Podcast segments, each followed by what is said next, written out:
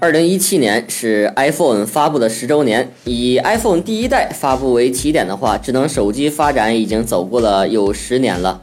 今年国产手机涨价是一个大的趋势，这不过完年没几天，红米手机就开始调价了。今天小米宣布，由于元器件采购成本上涨和汇率波动的影响，红米四和红米四 A 成本剧增。小米决定红米四系列的价格上调一百元，调整之后，红米四标准版售价变成了七百九十九元，高配版变成了九百九十九元。随着成本上升，国产手机的未来到底在哪里呢？今天我们请来了中关村在线的可心同学来跟我们一起聊一下国产手机的未来到底在哪里。可心，在提价之前，你感觉国产手机的利润是是怎么样的？啊，以手机利润来排名的，那个华为、OPPO 和 vivo 这三家厂商利润应该能排前三。啊，电商品牌比如小米、魅族、乐视，因为网上信息比较透明，他们就拼性价比，所以卖不了高价，靠的是薄薄利多销。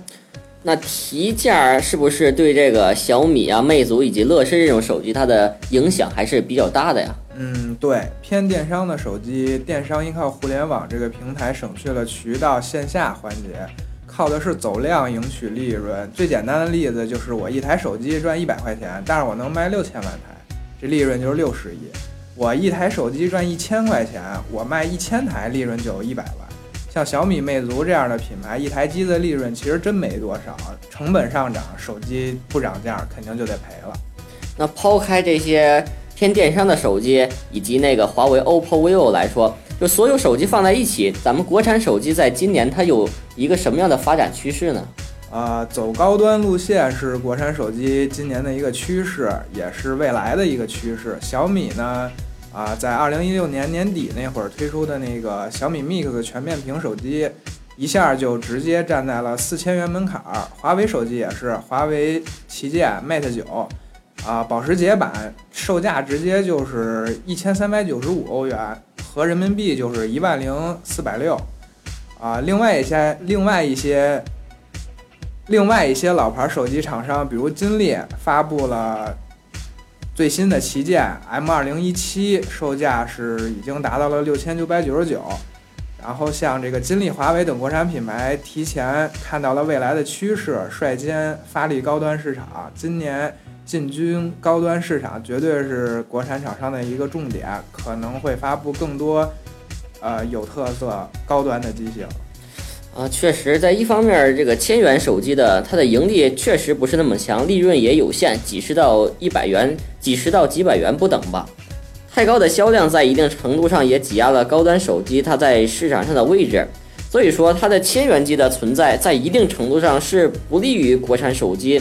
它自身的品牌建设的，因为它它的价格优势形成了对高端的一个挤压。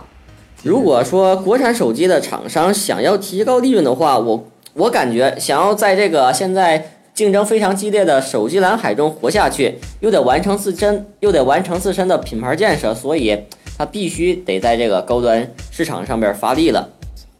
最后再问你一个问题。在这个现在，呃，是刚过完年，不少人也不少的朋友也想换手机。对于这个国产手机涨价，那我们现在是选择买还是等降价再买呢？啊，我觉得啊，对于手机来说啊，建议大家还是有需要就买。国产手机涨价肯定是妥妥的，而且还能提前享受新手机带来的快感。早买早享受，晚买也不一定能享受到多大的折扣。那就是说，早买早享受吧，还得是趁早买，买了到手了，不管是涨不涨，反正已经享受了，对不对？对。好了，我们今天的节目就到这里。